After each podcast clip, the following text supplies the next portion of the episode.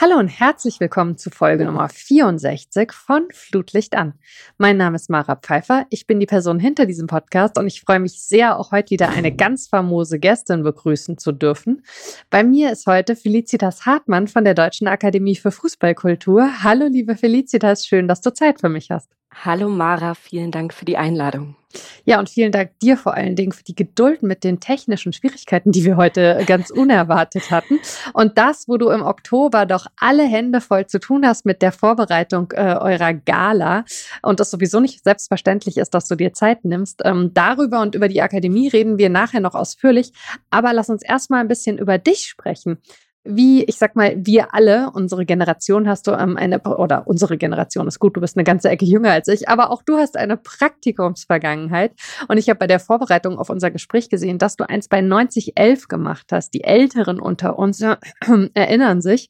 Äh, da bin ich äh, direkt sehr nostalgisch geworden. Ich habe nämlich deren Fußballübertragungen total gerne gemocht. Wie ist das denn bei dir? Kannst du Fußball auch so rein als Audio genießen oder brauchst du ein Stadion um dich rum? Ich bin ein riesiger Audiofan, was Fußballübertragungen angeht. Also auch am Wochenende. Ich bin ja groß geworden mit der, mit der ARD-Konferenz. Mhm. Die wahrscheinlich sehr, sehr viele kenne ich sie natürlich auch und schätze sie auch unglaublich. Und mein erstes Radioerlebnis so richtig war während der WM 2006, mhm. als äh, Deutschland gegen Argentinien gespielt hat. Oh. Und ja, und es ins Elfmeterschießen ging und wir waren gerade auf dem Weg nach Österreich und haben das Elfmeterschießen im Radio gehört und es, ich krieg gerade wieder Gänsehaut, wenn ich nur an dieses Elfmeterschießen denke äh, und an diese Radioübertragung und ich glaube, das war für mich der, der, der Beginn einer Liebe zu Radioübertragungen beim Fußball und die hat auch noch nicht aufgehört und abgekühlt. Es ist einfach schön, es ist eine komplett andere Art des Fußballerlebens. Mhm. Ähm, es ist eine Kunst. Jeder und jede, die das so macht, ist einfach eine Künstlerin, ein Künstler und das ist, es ist genial. Ach schön. Und ähm, wir bedeutet in dem Fall du mit deiner Familie? Genau, ich mit meiner Familie. Das heißt, Fußball war familiär vorgeprägt, so quasi unvermeidlich oder? Wenig. Also äh, eigentlich komme ich aus einem Haushalt, in dem Fußball eigentlich überhaupt keine Rolle gespielt hat ich bin dann so ein bisschen reingerutscht über meine beste Freundin und deren Familie. Mhm. Die haben mich dann auch häufig mit ins Stadion genommen zum ersten FC Nürnberg. Mhm. Ähm, und so kam ich dann dazu und das ähm, ist auch immer noch so. Meine Mama kommt jetzt häufiger mit ins Stadion, aber bei meinem Bruder und meinem Papa ist die Fußballliebe nicht ganz so äh, heiß. Ja, ah, okay. ähm, ich habe so ein bisschen drüber nachgedacht. Also die, die Verbindung zu Nürnberg, ähm, die ist ja durch die äh, Akademie bei mir mittlerweile auch vorhanden. Und ähm, wenn man so auf die AnhängerInnen des ersten FC Nürnberg äh, schaut, dann finde ich, dann fällt einem so ein bisschen auf, dass man auf jeden Fall so eine Resilienz lernt, wenn man es mit dem Verein hält. Das klingt vielleicht erstmal lustig und alle kennen ja auch die Aussprache, der Club ist der Depp, aber wenn man mal so ganz ernsthaft drauf schaut, wenn die Vereinsliebe genau zu einem Club besteht, der so viele Aufs und Abs mitmacht, da lernt man schon auch irgendwie was so fürs Leben außerhalb des Fußballs, oder? Völlig. Also man lernt mit diesem Verein, was es heißt zu leiden. Man lernt mit dem Verein dann, was es heißt zu gewinnen und das dann auch ordentlich zu feiern. Also ich glaube, so ein, so ein Titel wie 2007 kommt wahrscheinlich leider nie wieder, hm. ähm, wie der Pokalsieg. Aber ähm, dafür werde ich meinen Enkelkindern noch davon erzählen. Man lernt viel. Man lernt, dass Fußball wichtig ist, aber nicht das Wichtigste. Und man lernt einfach, wie es ist, dass man äh, auch wieder aufstehen muss wenn man mal am Boden ist. Und ähm, positiv war ja zuletzt zumindest mal das Erlebnis mit den äh, Frauen des ersten FC Nürnberg. Die sind nämlich in die erste Liga aufgestanden, äh, aufgestanden, aufgestiegen, pardon. Hast du da auch so ein bisschen äh, schon äh, dich rein verfangen oder ist dir das eher noch ein bisschen fremd? Überhaupt nicht. Also ich habe mich, es ist mir überhaupt nicht fremd. Mhm. Äh, ich finde die ganze Atmosphäre um die Frauen, die Stimmung, wie der Verein jetzt die Frauen auch wieder aufgenommen hat, die sind ja seit mhm. letztem Jahr wieder Teil des ersten FC Nürnbergs, ist einfach fantastisch, wie die Fans dahinter stehen. Ich war jetzt beim ersten Saisonspiel gegen Bremen und obwohl es 1 zu 5 am Ende stand, äh, wurde die Mannschaft gefeiert und bejubelt. Und alleine das ist irgendwie wunderschön zu sehen, dass die Mädels und die Frauen da einfach einen Rückhalt haben im Verein und bei den Fans. Und ich hoffe, das bleibt auch so. Und ich hoffe, dass sie irgendwie es schaffen, in der Liga zu bleiben dieses Jahr. Ja, und wer ein bisschen mehr über ähm, die Frauen des ersten FC Nürnberg hören möchte, der kann sich äh, von unseren bisherigen Folgen die mit dem Flo Zenger anhören, der nämlich da Chefscout ist, mit dem wir auch schon gesprochen haben über diesen tollen Aufstieg und über das, was sie für die aktuelle Saison vorhaben. Ist auf jeden Fall sehr, sehr spannend, was er da so erzählt. Ähm, lustigerweise habe ich gesehen, du hast auch mal ein Praktikum bei Sport 1 gemacht, für dich ja diesen wunderbaren Podcast äh, machen darf und dann auch eins beim Club selbst. Wie war das denn für dich? Weil so näher ranzurücken an den Verein, den man so liebt, das hat ja so zwei Seiten, oder? Hat es dich auch ein bisschen desillusioniert oder war es vor allem toll? Es war wirklich interessant. Also es war zum Saisonende. Es war ein sehr, eine sehr ruhige Saison in dem, in dem Jahr. Das heißt, es war schon sehr klar. Selten sehr genug. klar. Richtig. es war schon sehr früh klar, dass äh, der Verein weder mit dem Auf- noch dem Abstieg was zu tun hat aus der zweiten Liga. Ähm, dementsprechend war, war die Stimmung doch entspannter und gelöster, als es, glaube ich, ist, wenn wenn es um wirklich noch was geht. Aber es war eine, eine wirklich, wirklich spannende Erfahrung, mal hinter die Kulissen zu gucken mhm. und zu kennenzulernen, wie das eigentlich funktioniert, dieser ganze Vereinsalltag, was dahinter steckt, wie viele Personen hinter so einem Spiel stecken und hinter dem ganzen Fußball an sich, äh, was man als, als Fernsehzuschauer in ja überhaupt nicht mitbekommt. Deswegen war das schon sehr, sehr, sehr, sehr spannend. Mhm. Und ich bin sehr dankbar, dass ich das machen konnte.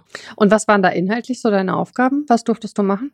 Äh, ich war in der Presseabteilung und habe da dann eben mitgeholfen bei der Organisation der Pressekonferenzen oder dann auch im Anschluss an die Spiele in der Mixzone äh, bei den Gesprächen mit den Spielern. Wir waren zuständig auch für Interviewanfragen, die kamen, die wir dann an die Spieler weitergereicht haben oder bei Aktionen, die mit den Spielern stattfanden ähm, und ansonsten die typischen Praktikantenaufgaben, also äh, den Tagesspiegel erstellen, den Pressespiegel und, und zuarbeiten, was, was aber auch total spannend einfach war. Mhm. Wer uns bis jetzt zugehört hat, könnte denken, du hast den heimischen Radius bislang nicht verlassen. Das ist aber tatsächlich schon mehrfach passiert. Unter anderem hast du ein Semester in Portugal studiert. Wieso gerade Portugal?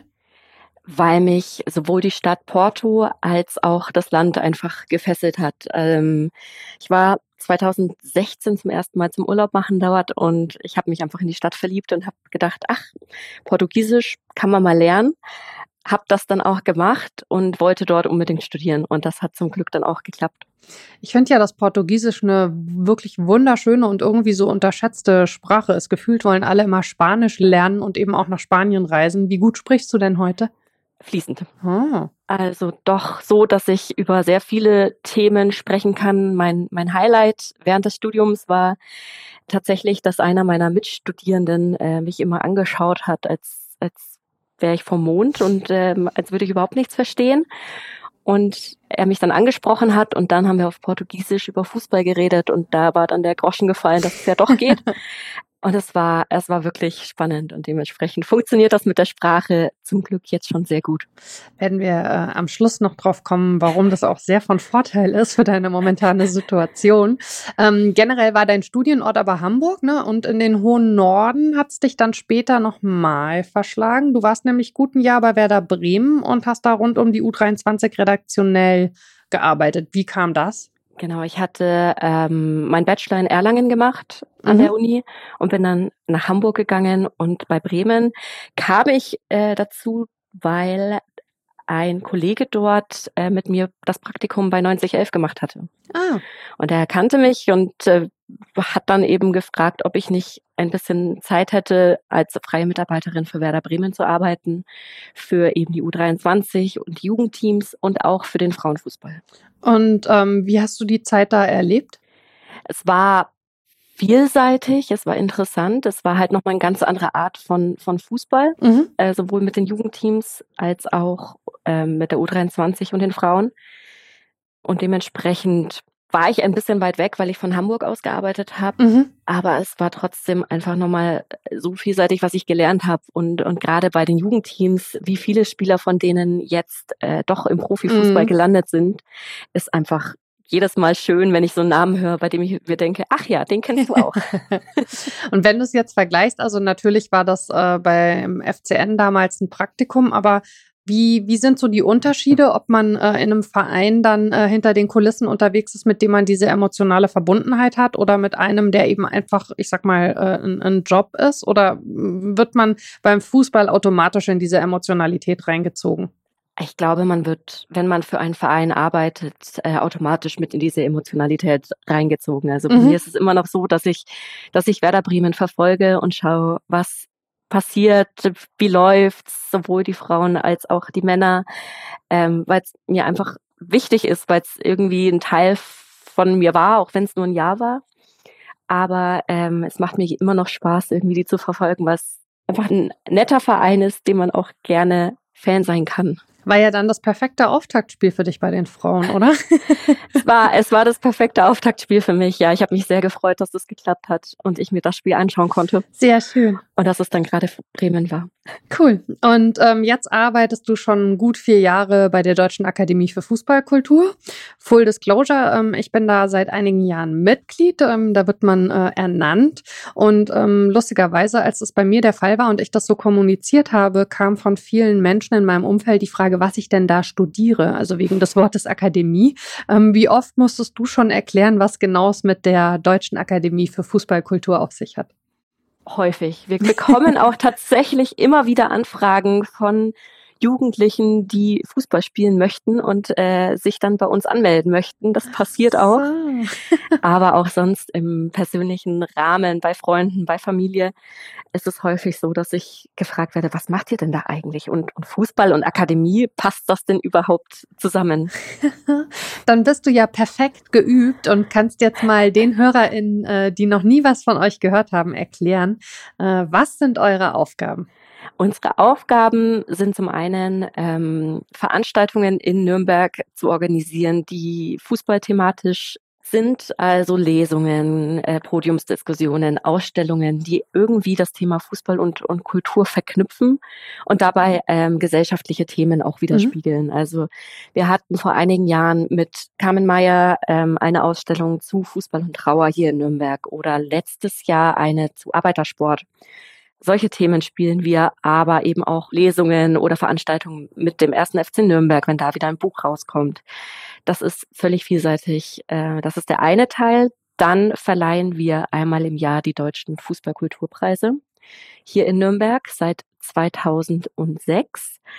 Und der dritte große Teil, den wir machen, ist äh, unser Netzwerk. Also wir sind Kontakt Punkt und Kontaktbörse und Kompetenzzentrum für Fußballkultur. Wir kriegen Anfragen von Medien, äh, wir kriegen Anfragen von Privatpersonen oder, oder Veranstaltern, die Expertinnen zu verschiedensten Themen suchen, ähm, die was mit Fußball zu tun haben und versuchen, die eben möglichst gut zu verknüpfen und möglichst Fußballkultur groß darzustellen und sichtbar zu machen. Mhm, sehr schön. Wir haben hier im Podcast zuletzt häufiger äh, über die aus meiner Sicht komplett unterschätzte Verbindung von Fußball und Kultur gesprochen. Viele Leute bestreiten die ja eher, also sind so der Meinung, man ist entweder Kulturmensch oder Fußballmensch oder wundern sich eben, wenn man als Person mit Interesse an Kultur auch die Liebe zum Fußball erwähnt. Hm, was würdest du denn sagen, so auch jetzt aus deiner äh, Erfahrung in der Zeit bei der Akademie, wieso passen Fußball und Kultur eben so gut zusammen? Wir haben das Glück, dass wir, weil wir ja von der Stadt Nürnberg getragen sind, zum Amt für Kultur und Freizeit gehören. Und das mhm. Amt hat einen sehr, sehr großen Kulturbegriff. Also da gehört Fußball auch drunter. Wir finden, dass Fußball einfach deswegen auf jeden Fall zur Kultur zählt, weil viele der großen positiven Veränderungen in den letzten zwei Jahrzehnten fast immer oder im Fußball fast immer aus der Fußballkultur kamen, aus Fanszenen, äh, durch Initiativen, und dementsprechend ist Fußballkultur einfach so vielseitig und äh, die Menschen bringen so viel Arbeit damit rein, seien es Bücher, seien es Ausstellungen, sei es Kunst, sei es, seien es einfach Gesprächsrunden, dass man das als Kultur zählen muss. Mhm. Ähm, du hast gerade schon angerissen, wenn man ein Organigramm erstellen würde, hat die Akademie drei TrägerInnen, also ähm, die Stadt Nürnberg, den Kicker, der auch Gründungspartner ist, äh, und die Teambank als Hauptsponsor. Ähm, wie ist denn euer Team in der Geschäftsstelle aufgestellt? Wir sind ein sehr kleines Team. Also äh, die Leiterin Birgit Glöckel führt uns alle zusammen quasi. Ähm, dann habe ich noch zwei Kollegen, die mit an Bord sind. Und da versuchen wir zu viert, das möglichst gut zu stemmen. Wir haben, wie gesagt, sehr viel Glück mit, mit den Sponsoren, mit den Partnern. Die Teambank ähm, lässt uns inhaltlich sehr freie Hand, was die Gestaltung angeht, ähm, des Programms. Die stehen voll hinter uns. Das ist bei Sponsoren ja nicht immer der Fall. Deswegen, mhm. deswegen sind wir da sehr, sehr, sehr, sehr dankbar und versuchen mit unserem kleinen Team möglichst viel auf die Reihe zu bekommen. Und sind natürlich auch äh, Zeiten, äh, in denen äh, Gelder, äh, öffentliche Gelder natürlich ähm, immer ähm, schwieriger werden. Genau. Also konnte man bei der Gala im letzten Jahr verfolgen, wie da auch aus dem Publikum quasi ähm, der ähm, OB äh, von Nürnberg angefeuert wurde, weiterhin äh, die Akademie ähm, zu unterstützen. Ähm, kannst du vielleicht mal ein bisschen was dazu sagen? Ähm, du hast ja äh, so, so euer Selbstverständnis und, und eure größeren Aufgaben schon ein bisschen beschrieben. Was sind denn so Alltagsaufgaben? Also ich glaube, der größte Alltagspunkt äh, im, in, bei der Arbeit ist diese Netzwerkarbeit, die wir haben, mhm. ähm, weil die eben auch das ganze Jahr besteht äh, und wir da versuchen, möglichst das weiterzugeben. Wir versuchen, möglichst viel Fußballkultur auch bei uns auf der Webseite abzubilden. Mhm. Ähm, da auch mein Aufruf an alle HörerInnen. Wenn ihr was habt, wenn ihr fußballkulturell tätig seid, meldet euch gerne bei uns. Ähm, wir freuen uns immer, über Sachen zu hören, weil wir eben ein kleines Team sind und nicht alles finden können. Deswegen meldet euch, wir packen es gerne bei uns auf die Homepage. Und auch sonst ist das, glaube ich, der, der, der größte Punkt, so sichtbar zu machen, was eigentlich fußballkulturell in Deutschland oder im deutschsprachigen Raum passiert. Mhm. Ähm, wenn man jetzt äh, die letzten Jahre die Ernennung neuer Mitglieder verfolgt, kann man daran, finde ich, auch so ein bisschen den andauernden Kulturwandel im Fußball ablesen. Also die Akademie ist definitiv jünger, weiblicher und insgesamt diverser geworden. Ähm, wie wichtig ist es gerade auch dafür, Aushängeschild zu sein? Wie, glaube ich, in allen Bereichen im Fußball ist es wichtig, dass weitere Gruppen und nicht nur die Männer sichtbar werden. Und das wollen wir mit der, mit der Akademie eben auch fördern. Diese Frauen und äh, diversere Gruppen bringen einfach nochmal einen komplett anderen Blickwinkel rein. Ähm, und den wollen wir erstens fördern, weil wir den auch sehr unterstützen. Und zum anderen ähm, haben wir ja überall das Problem, dass, dass zu viele Männer da sind äh, im Fußball, in den Machtpositionen. Und ich habe das Glück, dass ich eine Chefin habe, mit mhm. der ich sehr, sehr glücklich bin und damit ein sehr gutes Vorbild habe für meine berufliche Zukunft. Aber es ist natürlich wichtig, Frauen und, und diverseres Publikum aufzustellen. Und natürlich ist sie wirklich menschlich auch ein total tolles Vorbild. Ähm, Grüße an dieser Stelle. ähm, ein Höhepunkt eurer Aktivitäten, äh, wir haben es schon angesprochen, ist die jährliche Gala äh, in Nürnberg, bei der auch die Fußballkulturpreise verliehen werden. Ähm, du bist in der Vorbereitung äh, unter anderem eben zuständig äh, für die Juryaktivitäten rund um das Fußballbuch des Jahres. Ähm, lüfte doch vielleicht erstmal für uns das Geheimnis. Warum waren es in der Vergangenheit immer elf nominierte Bücher und es sind in diesem Jahr aber nur sieben, wenn ich mich nicht verzählt habe, oder? Dieses Jahr sind sieben, genau. Wir haben die Jury ein bisschen kleiner gemacht, weil wir festgestellt haben, ähm, dass man sich dann besser auf die sieben Nominierten vorbereiten kann. Mhm. Unsere Jurys machen die Arbeit ehrenamtlich, äh, das heißt zusätzlich zu ihrer normalen Arbeit und elf Bücher innerhalb von zwei Monaten zu lesen, ist immer ein Riesenaufwand gewesen.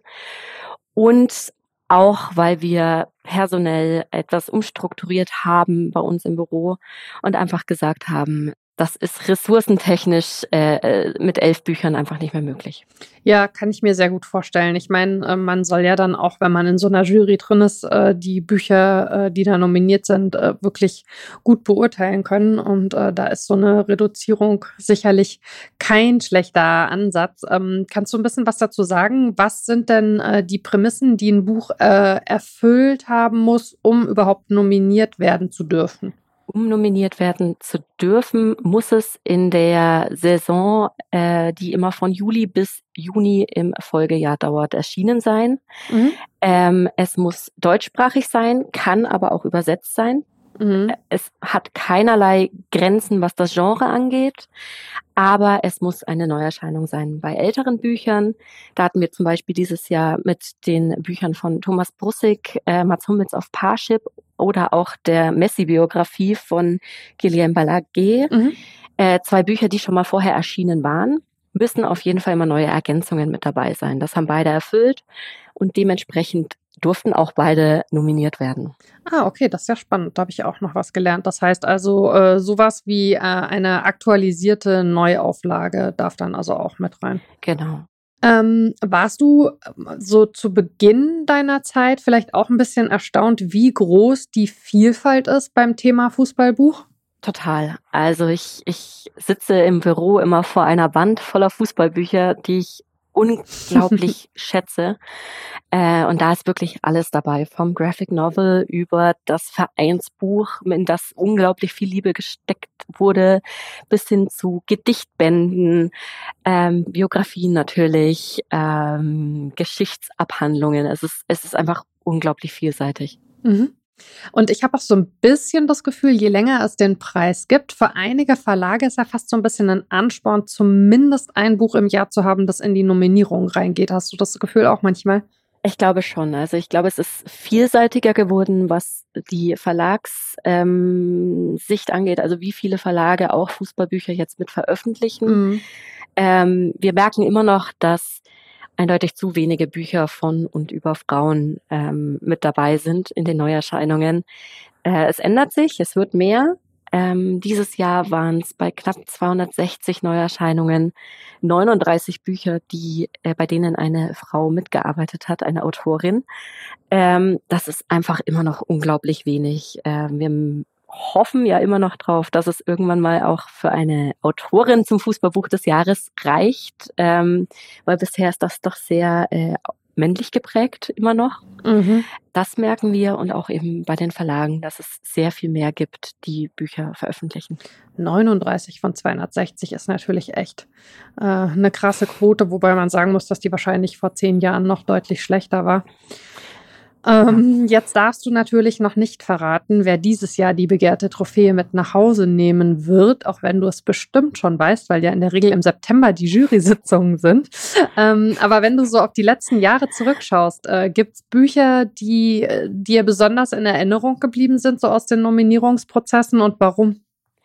In meinem ersten Jahr, in dem ich hier war, gab es gleich zwei Bildbände, die mit es auf die Shortlist gepackt, äh, geschafft haben. Mhm. Eins davon hat dann auch gewonnen, das Buch über 125 Jahre Lok Leipzig. Ähm, die bleiben dann doch immer in, in Erinnerung. Ansonsten natürlich deine Bücher. Ah. Darüber reden wir jetzt aber nicht. es gibt immer wieder Bücher, die, die irgendwie besonders sind. Äh, die, mir bleiben eher die in Erinnerung, die nicht diese typische Vereinsbiografie sind. Ähm, mhm. Ich glaube, 2020 war das, dass ein Graphic Novel mit dabei war über ähm, das erste Nationalteam Algeriens. Das war auch total spannend. Ähm, und über solche Sachen freuen wir uns dann auch. Es war einmal eins mit dabei über ähm, CD oder oder Plattencover äh, mit Fußball. Und ansonsten, es gibt auch immer wieder fantastische Biografien, die mit dabei sind, die was Neues bringen. Es ist einfach, es ist einfach so vielseitig, dass ich mich zwar immer noch an alle Bücher erinnere, aber an manche natürlich mehr. Es ist äh, diese Vielfalt, die du ansprichst, finde ich wirklich auch total beeindruckend. Und was mir jetzt auch aufgefallen ist, ähm, weil es äh, irgendwie schön ist, dass ihr so äh, hintereinander seid. Also es war zwar noch vor deiner Zeit, glaube ich, bei der Akademie müsste zumindest, aber ähm, eines der Bücher, äh, das ihr schon in der Nominierungsliste hattet, ist ja jetzt tatsächlich auch verfilmt worden, nämlich die Geschichte der Wochenendrebellen, die äh, auch schon bei euch auf der Shortlist stand. Also da äh, ist dann sicherlich auch ein Anteil bei der Akademie einfach durch die Sichtbarmachung. Wobei da der Blog und das Buch ja äh, auch schon so sehr, sehr sichtbar waren und es völlig Definitiv. verdient hat, verfilmt zu werden. Ähm, ich habe den Film schon gesehen. Ich, ich fand ihn wunder wunderschön ähm, und bin sehr froh, dass dieses Buch verfilmt wurde. Ich freue mich auch schon. Ähm, ich habe ihn immer noch nicht gesehen, aber ich habe jetzt endlich einen Termin, weil der offizielle Kinostart ist ja genau einen Tag, nachdem unser Podcast äh, jetzt ausgestrahlt wird. Und äh, dann kann ich auch endlich bei den Premieren, war es echt immer so, dass es terminlich bei mir nicht gepasst hat bei den Vorpremieren. Und ich so dachte, es gibt's doch überhaupt nicht. Am Ende bin ich der letzte Mensch in diesem Land, der den Film sehen wird, aber ich freue mich schon sehr. Ähm, und natürlich ist auch die Vorfreude auf die Gala wieder sehr groß. Ähm, eine sehr beliebte Kategorie bei den Fußballkulturpreisen, auch weil sie halt so ein bisschen so eine Mitmachkategorie ist, äh, ist der Fußballspruch des Jahres. Ähm, erzähl doch gerne mal so ein bisschen was dazu, äh, wie der gewählt wird und ähm, man kann schon sagen, es ist immer so ein guter Mix aus, ich sag mal, Sprüchen, also eher sowas Kategorie, da lachen wir drüber, aber auch so relevanten Aussagen aus dem Fußball heraus, oder? Auf jeden Fall. Ähm, das finde ich, sieht man dieses Jahr in der Top 11 auch wieder, dass äh, Fußballsprüche nicht nur lustig sein müssen, sondern auch sehr kritisch sein dürfen und müssen und sollten. Ähm, es, du hast es schon angesprochen, der Fußballspruch ist unser Preis, der an dem ZuschauerInnen am meisten teilhaben können oder auch, mhm. auch äh, jeder und jede. Ähm, es ist so, dass jeder und jede einen Spruch einreichen kann oder auch selber produzieren. Das, ähm, dazu wollen wir natürlich auch ermutigen. Und die sind immer von August bis Juli des nächsten Jahres. Ähm, sie müssen in deutscher Sprache sein. Das ist unsere einzige Voraussetzung, die wir haben dazu. Und dann ist es so, dass eine Jury die Top 11 vorentscheidet und die seit vergangenem Jahr dann online äh, abgestimmt wird. Mhm. Also über die Top 11 wird ähm, online über die zwei Favoriten abgestimmt und die werden dann bei der Gala ins Finale gesetzt und dort ist es dann so, dass die Zuschauerinnen und Besucherinnen abstimmen dürfen über ihren Favoriten. Und abgestimmt wird mit Klatschen, ne? Genau, Klatschen, Handzeichen. Letztes Jahr war es Klatschen, weil wir einen blinden Comedian mit dabei hatten. Normalerweise ist es Handzeichen, aber der sollte natürlich auch entscheiden und mit wissen, wie die Jury denn ausgeht. Das äh, war sehr spannend. Da hat man richtig gemerkt, äh, wie sich die äh, beiden unterschiedlichen Lager ins Zeug geworfen haben. Da wurden die Hände richtig rot geklatscht. Das war, ich bin auf jeden Fall, also Team Klatschen. Ich bin dafür, dass es jetzt in Zukunft immer mit Klatschen entschieden wird. Ähm, ganz wichtig ist außerdem natürlich der Fanpreis, ähm, der, finde ich, also die charmante Eigenart hat, dass es eben jedes Jahr ein anderes Thema ist, das da in den Fokus gestellt wird. Letztes Jahr waren es beispielsweise ähm, die Fanclubs. Ähm, dieses Jahr ist das Thema äh, Fußballfans gegen Rechtsextremismus, was also in Zeiten äh, unverständlicherweise wieder erstarkender rechter Strömungen sicherlich extrem wichtig ist. Ähm, kannst du ohne zu spoilern vielleicht ein bisschen was dazu sagen, aus welchen Bereichen da Einsendungen gekommen sind? Also es kamen aus völlig unterschiedlichen Bereichen äh, Einsendungen. Manche hatten eher niedrigschwellige Angebote, die in dem Fall ja auch sehr, sehr wichtig sind, dass jeder mhm. Verein das machen kann. Ähm, wir hatten größere Faninitiativen mit dabei, kleine Fanclubs, die kamen wirklich aus den, den verschiedensten Bereichen, die sich auch mit den verschiedensten Problemen abgeben müssen. Und wer äh, der oder die Gewinner sind, das wird äh, Ende Oktober bei der Gala äh, bekannt gegeben.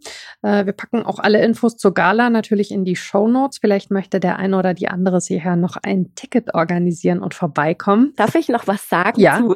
aber bitte. Zum Fanpreis. Ähm, wir wollten nochmal allen allen Initiativen, die Arbeit gegen Rechtsextremismus leisten, ein Riesendankeschön sagen, weil wir auch finden, weshalb wir dieses Thema auch dieses Jahr gewählt haben als, äh, als Fanpreis, dass es einfach unglaublich wichtig ist, der Einsatz für Demokratie, für die Zivilgesellschaft.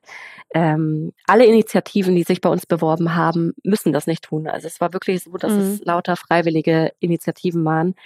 Und dementsprechend ähm, haben die unseren größten Dank und unsere Hilfe verdient.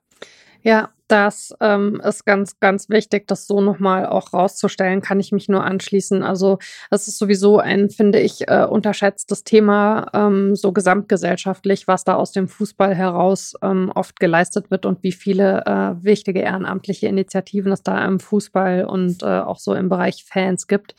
Deswegen ähm, ja, einen, einen großen, einen großen Applaus, einen unterstützenden an die Menschen, die sich da engagieren. Ähm, der große Preis ist natürlich jedes Jahr der Walter Bensemann-Preis, äh, benannt nach dem äh, Gründer des Kicker. Ähm, erzähl doch vielleicht äh, für diejenigen, äh, die sich eben äh, mit, mit euch noch gar nicht so auskennen, gerne zum einen ein bisschen was, wofür Menschen stehen müssen, die damit ausgezeichnet werden. Und wenn du magst, auch gerne so das ein oder andere Beispiel aus der Historie, also wer den Preis schon bekommen hat.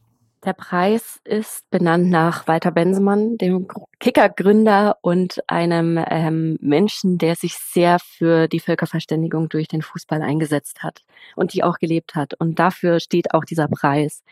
Also es ist ein, ein Sonderpreis für Engagement und gesellschaftliche Verantwortung. Der wird vom Kicker gestiftet und ist oder richtet sich an Menschen, die herausragendes für den Fußball geleistet haben und zudem außergewöhnliches soziales Engagement zeigen, eben in Tradition an Walter Bensemann. Dabei ist es wichtig zu sagen, dass das ein Preis ist, der nicht nur an, an deutsche Fußballgrößen geht, sondern auch international. Es waren unter anderem dabei, die ausgezeichnet wurden, äh, Sir Bobby Charlton oder Alex Ferguson, Sir Alex Ferguson. In den vergangenen Jahren waren mit dabei Pierluigi mhm. Colina und Clarence Seedorf. Ähm, wir hatten mit Sylvia Knight 2020 auch, auch endlich eine Frau mit dabei, was uns unglaublich freut. Ähm, aber auch deutsche Fußballgrößen wie Horst Rubisch und Uwe Seeler haben den Trau äh, Preis bekommen. 2008 war, war Bert Trautmann ähm, hier, der in diesem Jahrhundert geworden wäre. Also es sind wirklich Größen aus der Welt des Fußballs, die, die nicht nur sportliches Großes geleistet haben, sondern auch im sozialen Engagement. Und du hast es gerade angesprochen, ähm, der Preis wird auch immer persönlich übergeben. Also jetzt mal ausgeklammert äh, die Corona-Jahre, äh, in denen äh, die Akademie sich aber wirklich äh, sehr, sehr tolle Sachen hat einfallen lassen, ähm, um zumindest äh, so ein bisschen ähm, online äh, das Gala-Feeling zu versprühen. Aber in, in den anderen Jahren ist der Preis eben persönlich vergeben worden. Ähm, was macht ihr denn für Erfahrungen, wenn ihr die Preisträger darüber informiert, dass ihr sie gerne auszeichnen wollt. Ähm, wie, wie kommt das bei denen so an? Ich könnte mir vorstellen, also gerade im internationalen Bereich äh, ist es ja vielleicht so, dass die PreisträgerInnen dann überhaupt erstmal was von eurer Arbeit mitbekommen und wie ist dann so die Resonanz, wenn sie merken, was ihr da macht? Ähm, der Kontakt zu den Preisträgern läuft über den Kicker. Mhm. Da haben wir jetzt mit äh, selber relativ wenig äh, Kontakt, aber was wir mitbekommen ist, dass es, ähm, dass sie immer alle sehr beeindruckt sind von dem, was eigentlich Fußballkultur kann, was wir hier darstellen, was wir hier sichtbar machen. Ich erinnere mich auch wieder an, an, an die Rede von, von Bert Trautmann, der seine Ehrungsrede damit anfing, äh, auf ein Buch von Ronny Blaschke zu verweisen, das im Jahr vorher erschienen ist, weil er eben äh, in dem Programmheft vom vergangenen Jahr, in dem Jahr, gelesen hatte, dass das das Fußballbuch des Jahres wurde und er gesagt hat, das ist so wichtig und, und das einfach auch nochmal aufgreifen wollte. Und so geht's, glaube ich, sehr vielen von den PreisträgerInnen. Ähm, das zu sehen, was durch Fußball nochmal möglich ist, ähm, in kleineren Initiativen oder nicht nur kleinen Initiativen, aber auch, auch allen, ähm, ist einfach so vielseitig, dass es alle beeindruckt. Und wie war es für dich persönlich in den letzten Jahren, diese Begegnungen zu haben? Das sind ja schon sehr beeindruckende Persönlichkeiten wie du sagst, es sind sehr beeindruckende Persönlichkeiten. Es war äh, unglaublich spannend, sich, sich auszutauschen. Aber es ist nicht nur bei den Walter Bensemann Preisträgern so, sondern ich finde das in dem Rahmen, in dem ich hier äh, das Glück habe, Leute kennenzulernen, generell so. Also alle PreisträgerInnen können Geschichten erzählen und, und arbeiten, machen so eine wichtige Arbeit, ähm, dass es da schon unglaublich spannend ist, die kennenzulernen, das Netzwerk zu erweitern. Du kennst das, du bist ja auch in dem, in dem Bereich mit dabei. Ähm, dementsprechend finde ich nicht nur die Walter Bensemann-PreisträgerInnen beeindruckend, sondern, sondern diese ganze Fußballkultur-Bubble, ja, das hast du äh, schön gesagt. Das ist äh, wirklich, äh, der Abend ist ein jährlicher Höhepunkt ähm, und äh, endet dann immer ähm, standesgemäß äh, mit einem Halloumi-Dürüm äh, gegenüber eines der Hotels, die ihr da nutzt. ähm, der Austausch mit, mit den Menschen, ähm, die, ich sag mal, äh, ähnlich auf Fußball schauen und ihn eben ähnlich verstehen. Also als nicht nur ein Spiel, sondern etwas, was weit darüber hinausgeht. Eben im Prinzip ja alles in der Tradition von Walter Bensemann Hausmann ist wirklich was sehr Besonderes. Ähm, wie eng die Akademie und die Stadt auch, äh, ich sag mal jetzt über die reine Fördergeschichte verbunden sind, sieht man vielleicht auch daran, dass in diesem Jahr mit äh, Malcolm Bidali eine Person mit dem Nürnberger Menschenrechtspreis ausgezeichnet wird, die eben auch im Rahmen von Fußballthemen äh, sehr bekannt geworden ist. Ähm, er hat äh, als Arbeiter in Katar ähm, ja die schlimmen Bedingungen rund um, um die WM miterlebt, hat darüber geschrieben, ist dafür auch ins Gefängnis gekommen und ähm, seit seiner Freilassung setzt er sich sich sehr intensiv für internationale Aufklärung in dem Bereich ein, war im letzten Jahr auch ähm, viel unterwegs in Deutschland und hat eben über die Zeit in Katar gesprochen.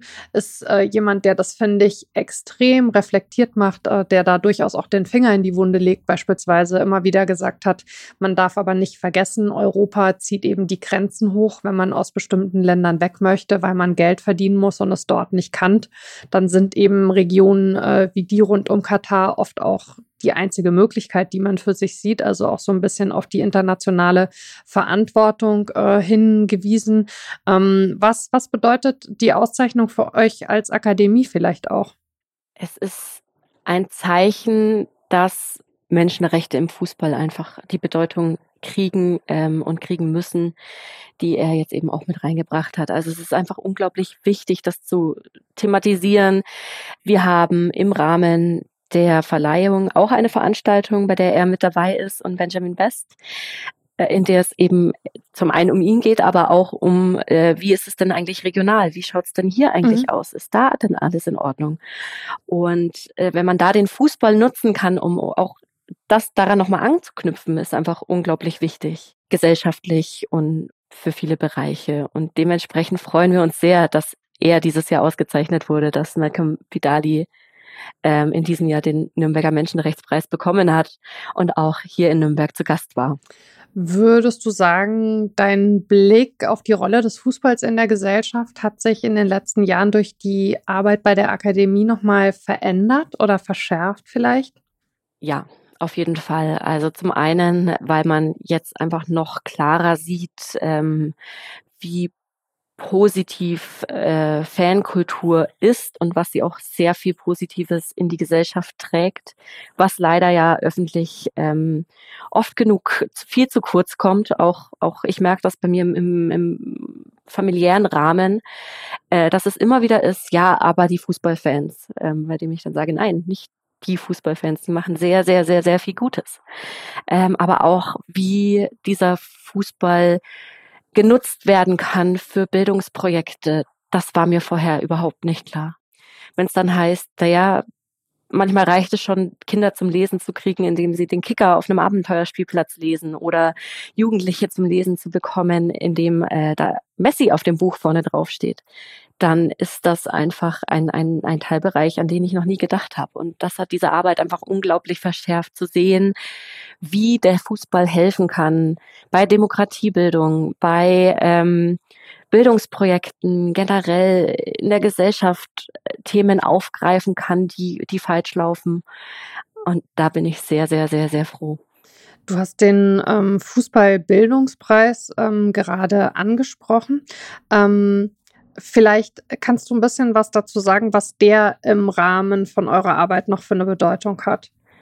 Genau, also der Lernanstoß, der Fußballbildungspreis, den wir dieses Jahr leider nicht auszeichnen, ist dafür da, innovative pädagogische Projekte auszuzeichnen, eben an Kinder und Jugendliche richten und den Fußball als Bildungsarbeit setzen, einsetzen. Und da ist es eben, wie gerade gesagt, schon so, dass, dass gerade die niedrigschwelligen Angebote genutzt werden. Es ist so, dass, dass der Fußball ähm, insofern eine große Bedeutung für die Projekte hat, dass, dass der Aufhänger ist und für uns hat das ein, ein, eine große Bedeutung, indem wir sichtbar machen können, was denn passiert und was denn wirklich ähm, für Bildungsarbeit geleistet wird durch diese Projekte. Mhm. Ähm, jetzt ist es in diesem Jahr hoffentlich nicht deine letzte Gala, aber die vorerst letzte, für die du auch selbst äh, in verantwortlicher Position bist. Ähm, du verlässt die Akademie, äh, weil du nach Portugal ziehst. Ähm, was möchtest du uns denn äh, oder möchtest du uns darüber etwas verraten? Und vielleicht äh, angestellt auch die Frage, äh, wie groß ist deine Aufregung schon? Also die Aufregung ist sehr, sehr groß. Ähm, ich bin mir noch nicht ganz sicher, wann es denn jetzt genau so weit sein wird. Aber ich hoffe sehr bald. Ähm, Portugal ist einfach auch ein Land, in dem Fußball eine enorme Bedeutung hat. Ähm, ist quasi auch omnipräsent. Ähm, aber es ist auch so, dass da wirklich es um den gespielten Fußball vor allem geht und nicht nur um und, und nicht wie hier viel auch fußballkulturell läuft, beziehungsweise habe ich das noch nicht gefunden. Mhm. Ähm, wer weiß.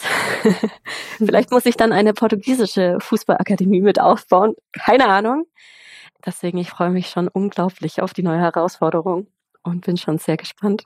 Das wäre der Hammer. Ich habe äh, tatsächlich mir genau diese Frage gestellt. Also wie, wie stark sind äh, diese fußballkulturellen Themen äh, in Portugal ähm, auch schon vorhanden oder äh, bringst du die dann äh, quasi mit dahin? Ähm, wirst du den Themen ähm, und äh, der, der Akademie denn auch ein bisschen treu bleiben können von da aus? Also wird zum einen thematisch, wird, siehst du eine Möglichkeit oder weißt du schon, ob du in den Themen auch so ein bisschen weiter wirst arbeiten können und was was die Akademie angeht. Oktober ist dann wahrscheinlich der Monat, äh, in dem du immer einen Abstecher nach Nürnberg machen wirst, oder? In Zukunft. Genau. Oktober wird immer der Monat sein, in dem ich äh, in, in Nürnberg bei der Gala auftauche. Also ich werde den Themen auf jeden Fall äh, für mich im, im, im privaten Rahmen treu bleiben. Ob es beruflich äh, dann auch so wird, hoffe ich, aber das weiß ich noch nicht. Aber es ist einfach so, dass mich dieser Bereich unglaublich interessiert und ich jetzt so viel mitbekommen habe in diesen letzten vier Jahren, dass ich das weder missen möchte noch einfach so hinter mir lassen möchte, indem äh, ich einfach das Land verlasse. Aber es wird auf jeden Fall so sein, dass ich, dass ich da weiter drin bleibe und weiter ähm, Teil dieser Blase sein werde. Dann sind wir sehr, sehr, sehr gespannt, äh, wohin dein Weg dich künftig äh, führen wird und was wir noch von dir hören werden. Ich bin mir sicher, ähm, auf jeden Fall äh, coole und spannende Dinge ist gar nicht anders denkbar. Ähm, erstmal aber für alle, die jetzt sagen, Mensch, äh, das klingt ja super mit der Akademie und entweder wusste ich bisher noch gar nicht oder war mir gar nicht klar, dass man für diese Gala auch einfach als äh, Normalbürger, Bürgerin äh, Karten erwerben kann. Ja, das ist so. Wir werden alle Infos verlinken. Sie ist am 27. Oktober diesen Jahres in Nürnberg. Das heißt, es ist noch ein bisschen Zeit. Und es gibt, wie gesagt, auch noch die Möglichkeit, vorbeizukommen. Ich kann es nur empfehlen. Es ist, wie gesagt, ein absolutes Highlight des Fußballjahres. Und ähm, mir bleibt äh, zum Ende nur, wie immer, mich äh, ganz herzlich zu bedanken. Es war toll, dass du uns ein bisschen Einblicke gegeben hast äh, in eure Arbeit, aber auch ein bisschen was über dich erzählt hast. Vielen, vielen lieben Dank dafür. Sehr, sehr gerne. Und ich möchte noch darauf hinweisen, dass nächstes Jahr ja ein großes Kulturprogramm äh, zur Fußballkultur laufen wird, überall in Deutschland. Das Kulturprogramm der Stiftung Fußball und Kultur Euro 24, ähm, bei dem einfach für ein breites Publikum zu allen möglichen Themen, äh, Veranstaltungen angeboten werden. Das heißt, jeder und jede kann sich in seiner Stadt ähm, erkundigen und dann Fußballkultur auch erleben. Und das lohnt sich. Da sind wir sehr gespannt. Und ähm, ja, ähm, auch dazu ähm, packe ich Links in die Show Notes. Dann bleibt mir am Ende nur zu sagen, äh, vielen lieben Dank an euch da draußen äh, für die Begleitung äh, dieses Podcasts. Ich freue mich immer sehr über den Austausch und über das Feedback. Äh, ihr könnt mir schreiben an wortpiratin.marapfeifer.de. Da erreicht ihr mich. Ihr findet mich auch in den sozialen Netzwerken überall unter Wortpiratin. Und wenn ihr den Podcast unterstützen wollt, dann könnt ihr das gerne machen, indem ihr Sterne und Bewertungen Bewertung auf der Plattform eures Vertrauens hinterlasst. Ganz lieben Dank für all das und passt auf euch und aufeinander auf. Tschüss. Tschüss.